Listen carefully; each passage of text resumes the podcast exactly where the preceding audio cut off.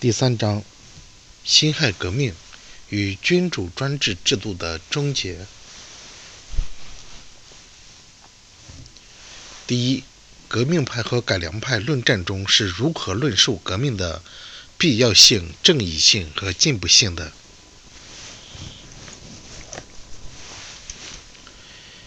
一九零五年至一九零七年间，围绕中国究竟是采取革命手段还是改良方式这个问题，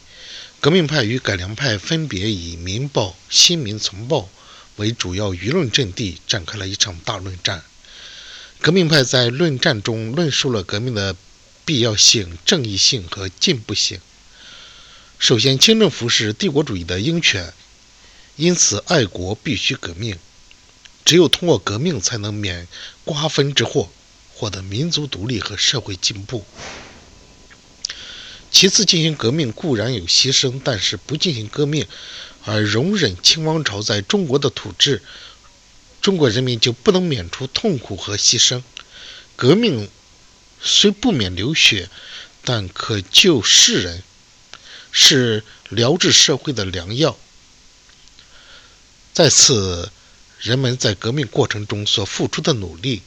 乃至做出的牺牲，是以换取历史进步为补偿的。革命本身正是为了建设，破坏与建设是革命的两个方面。为什么说孙中山领导的辛亥革命引起了近代中国的历史性巨大变化？辛亥革命是资产阶级领导的，以反对君主专制制度、建立资产阶级共和国为目的的革命，是一次比较完全意义上的资产阶级民主革命。在近代历史上，辛亥革命是中国人民救存图亡、振兴中华而奋起革命的一个里程碑。它使中国发生了历史性的巨变。第一点，辛亥革命推翻了封建势力的政治代表，帝国主义在中国的代理人清王朝的统治，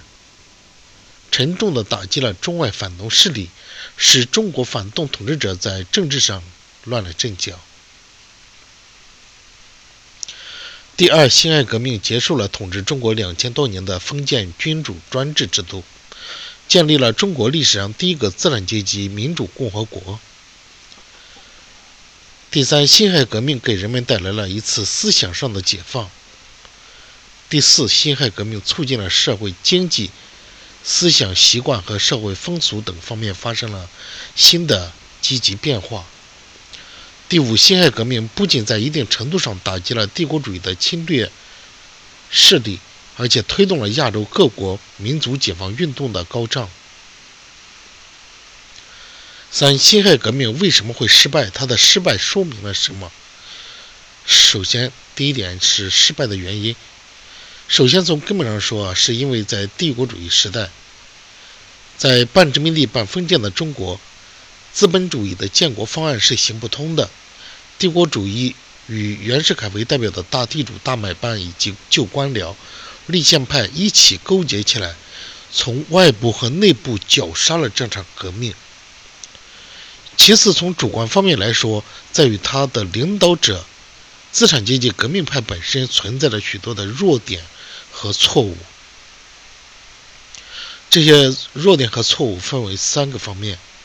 第一是没有提出彻底的反帝反封建的革命纲领；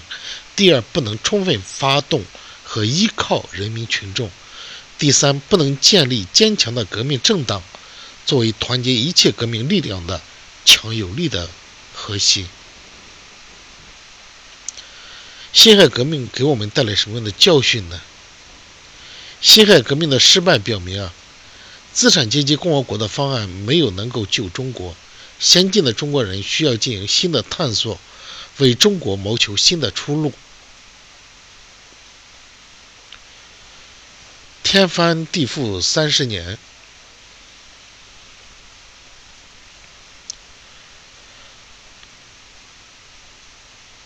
中国的新民主主义革命是在什么条件下和国际环境中发生发展的？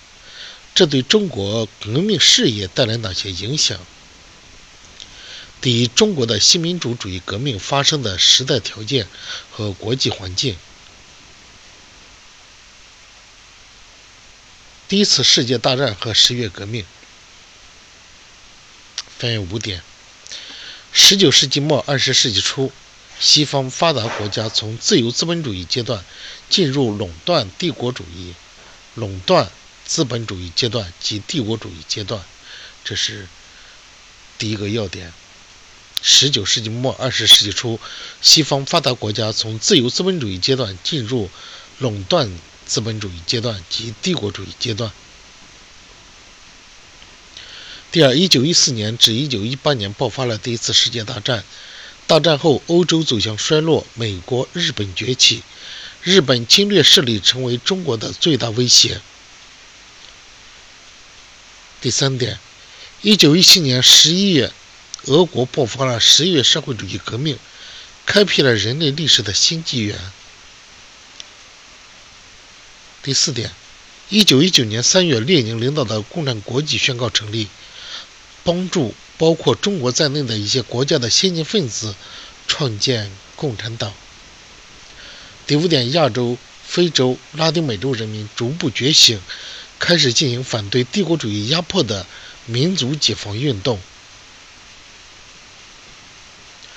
二、世界反法西斯战争的胜利及其意义。一九二九年至一九三三年，资本帝国主义国家、资本主义国家爆发了一场世界性的严重经济危机，激化了资本主义社会的各种矛盾，激化了帝国主义国家与殖民地、半殖民地之间的矛盾和帝国主义国家间的矛盾，导致国际格局的重大变化。而一九三一年至一九四五年，德意日三个法西斯国家发动了第二次世界大战。中国是首先进行反法西斯战争的国家，中国人民在东方开辟了反对日本法西斯的主战场，并最终赢得了反法西斯战争的胜利。这对中国革命事业带来哪些影响？主要是两点：第一，反法西斯战争的胜利对世界历史产生了深远影响。第一，德意日。三个法西斯国家被彻底打败，战胜国英法也严重削弱，美国成为资本主义国家世界的霸主，资本主义世界的霸主。第二，苏联经过战争的考验，成为足以与美国抗衡的世界一流强国。社会主义冲破一国范围，在多国赢得胜利。第三，占世界面积三分之二的人口，人口四分之三的亚洲、非洲、拉丁美洲。南太平洋地区民族解放运动的蓬勃兴起，殖民主义体系急剧瓦解。而战后世界形势的重大变化，就是三百年来维持欧洲大国势均为军事为中心的传统国际格局，被美苏两极格局、美苏两极格局所取代。在此基础上，逐步形成以美苏为首的帝国主义和社会主义两个营垒的对立。美国竭力向全世界扩张，扶蒋反共，控制中国，成为战后美国全球战略的重要组成部分。这对中国革命的发展是一个严重的障碍。正确制定对美国的政策和策略，是中国革命胜利发展的一个极为重要的条件。为什么中国的新民主主义革命必须把帝国主义、封建主义、官僚资本主义作为对象？帝国主义、封建主义、官僚资本主义是压在中国人民身上的三座大山。在北洋政府和国民政府统治时期，中国社会的半封建半殖民地性质没有改变，不仅封建压迫继续存在，中国的半殖民地化程度还进一步加深。新民主主义革命必须以他以他们为对象。分为三个小要点：一、反对帝国主义，打破外国资本的控制，是中国新民主主义革命必须实现的首要任务；二、反对封建主义，进行土地制度的彻底改革，是中国新民主主义革命的一项基本任务；第三，反对官僚资本主义，没收官僚资本主义归新民主主义国家所有，是中国新民主主义革命的一项重要任务。三、如何理解近代中国的三种建国方案、两个中国之命运？为什么中国共产党的建国方案最终成为中国人民的共同选择？一、一九四九年新中国成立以前。中国存在着三种主要的政治力量：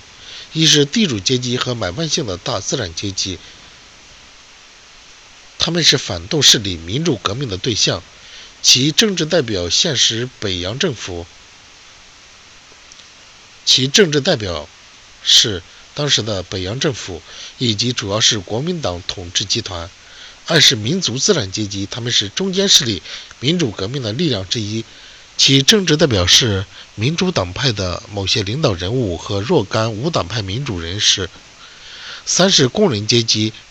农民阶级和城市小资产阶级，他们是进步势力民主革命的主要力量。其政治代表是中国共产党。而三种政治力量分别提出了三种不同的建国方案。第一是地主阶级和买办性的大资产阶级的方案。主张继续实实继续实行地主阶级买办的大资产阶级的军事独裁统治，使中国继续走半殖民地半封建社会的道路。第二是民族资产阶级和民族资产是民族资产阶级建国方案，他们是要建立一个名副其实的资产阶级共和国，以便使资本主义得到自由和充分的发展，使中国成为一个独立的资本主义社会。第三是工人阶级和其他进步势力的方案，他们主张在工人阶级和其阶级政党的领导下，首先进行一场彻底的反帝反封建的新式资本主义民主革命，即新民主主义革命，以便建立一个工人阶级领导的人民共和国及人民民主专政的国家，并经过这个人民共和国，逐步达到社会主义和共产主义。上述建国方案摆在中国人民的面前，由他们在自己的政治实践中做出选择。但是从根本上说，由于资产阶级共和国方案并不具备现实性，可供人民选择的方案主要有两个：或者是继续半殖民地半封建的旧中国，或者是创建新民主主义社会的新中国。中国共产党的建国方案最终成为中国人民的共同选择。资产阶级共和国的方案之所以行不通，是由于当时中国所处的时代条件和国内阶级关系的状况所决定的。第一，资产阶级的共和国，外国有过的，中国不能有，因为中国是受帝国主义压迫的国家，建立资产阶级共和国是他们所不能容忍的。第二，民族资产阶级的力量过于软弱，没有勇气和能力去领导人民进行彻底的反帝反封建的革命斗争，从而为建立资产阶级共和国扫清障碍。总之，地主阶级与买办性的大资产阶级的方案，由于违背了中国人民的根本利益，遭到了广大人民的唾弃，他们的反动统治也在根本上被推翻了。民族资产阶级的方案由于脱离中国实际，也没有得到中国广大群众的拥护。连提出这种方案的多数人最终也承认这个方案是行不通的。只有中国共产党提出的关于建立人民共和国的方案，逐步获得了工人、农民、城市小资产阶级乃至民族资产阶级一起政治代表的等一切政治代表的拥护，由此成为了中国最广大群众的共同选择。